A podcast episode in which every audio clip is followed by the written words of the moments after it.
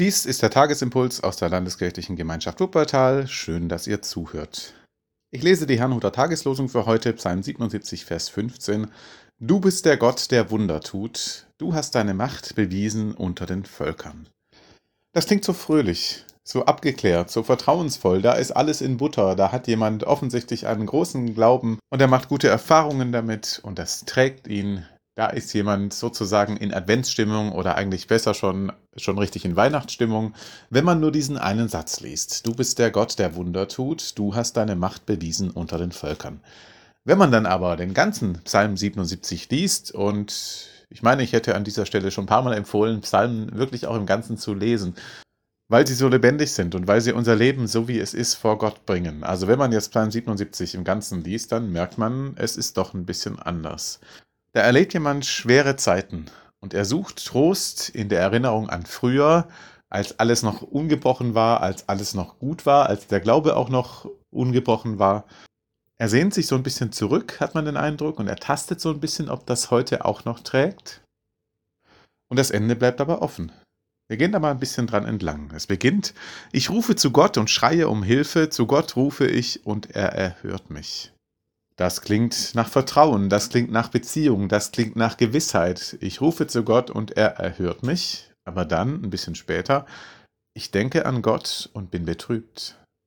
Ich sinne nach und mein Geist verzagt. Meine Augen hältst du, dass sie wachen müssen, ich kann nicht schlafen.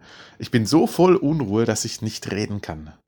Und dann schaut der Psalm zurück. Ich gedenke an uralte Zeiten, an längst vergangene Jahre. Ich denke des Nachts an mein Seitenspiel, also wie ich fröhlich Musik gemacht habe vielleicht und ich rede mit meinem Herzen, mein Geist muss forschen, wird der Herr denn auf ewig verstoßen und gar keine Gnade mehr erweisen?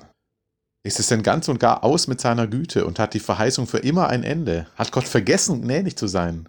Hat er sein Erbarmen im Zorn verschlossen? Und da merkt man, dass die Situation, aus der dieser Psalm kommt, äh, schon eine ziemlich heftige Situation ist. Und es geht weiter. Ich sprach, darunter leide ich, dass die rechte Hand des Höchsten sich so ändern kann. Und da merkt man, dass die Betenden oder vielleicht auch das ganze Volk Israel wirklich an einem Tiefpunkt angekommen sind und dass man da nicht einfach einen Anschluss findet an das, wie es früher mal war, an das, was man früher geglaubt hat, erfahren hat, wie alles rund war und alles aufging, sondern jetzt wird Gott ganz anders erlebt das ist ein Leiden, dass man Gott so erlebt, als wäre er gar nicht da, als würde er sich gar nicht kümmern, als wäre er nicht mehr gnädig, als gäbe es seine Güte nicht mehr. Und ich finde es erstmal beeindruckend, dass das hier so gebetet wird und dass das so in der Bibel steht. Denn ich glaube, dass viele von uns immer mal wieder so auch empfinden. Und das darf man dann auch sagen und man darf dann auch mit Gott hadern und mit ihm ringen und mit ihm streiten und es muss nicht sofort sich in Wohlgefallen auflösen. Es darf so sein, darunter leide ich, dass die rechte Hand des Höchsten sich so ändern kann. So darf man empfinden und das darf man dann auch sagen. Nur das ist ja ein echtes Leiden. Man möchte ja nicht ewig da drin sitzen. Man möchte ja da wieder rauskommen aus dieser Situation. Und was macht der Psalm?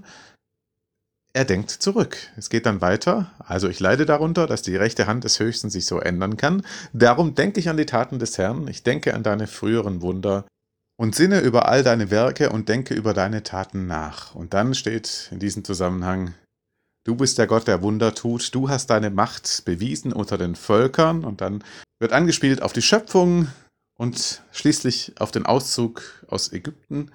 Dein Weg ging durch das Meer und dein Pfad durch große Wasser, als die Israeliten durch das Schilfmeer gezogen sind, doch niemand sah deine Spur. Du führtest dein Volk wie eine Herde durch die Hand von Mose und Aaron.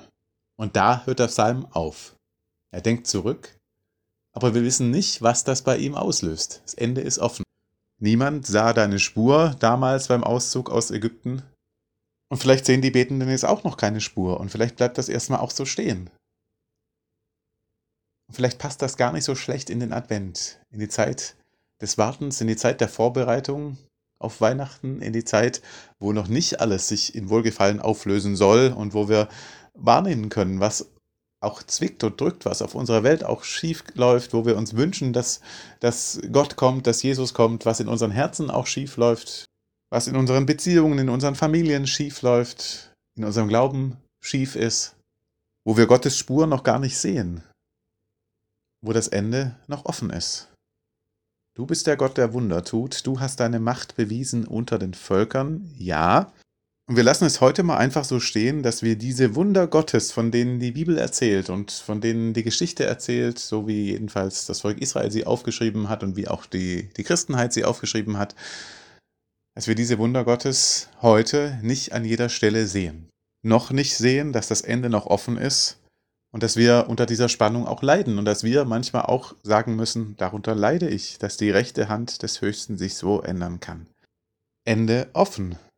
Und wenn es wirklich so ist, dann sollten wir uns das leisten, das Ende so lange offen zu halten, bis sich wirklich überzeugend von innen heraus etwas schließt.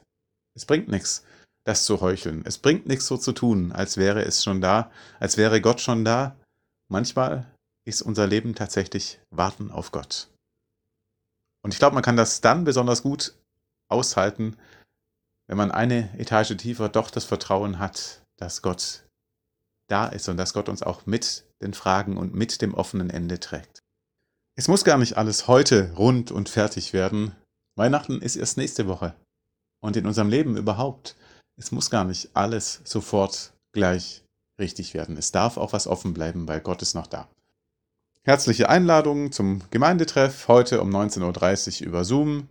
Die üblichen Verdächtigen wissen inzwischen, wie sie teilnehmen können. Wer es noch nicht weiß, aber teilnehmen möchte, der schicke mir eine Nachricht, dann kriegt ihr einen Link für den Computer oder eine Telefonnummer, mit der ihr euch einwählen könnt. Und der Friede Gottes, der höher ist als alle Vernunft, bewahre unsere Herzen und Sinne in Christus Jesus. Amen.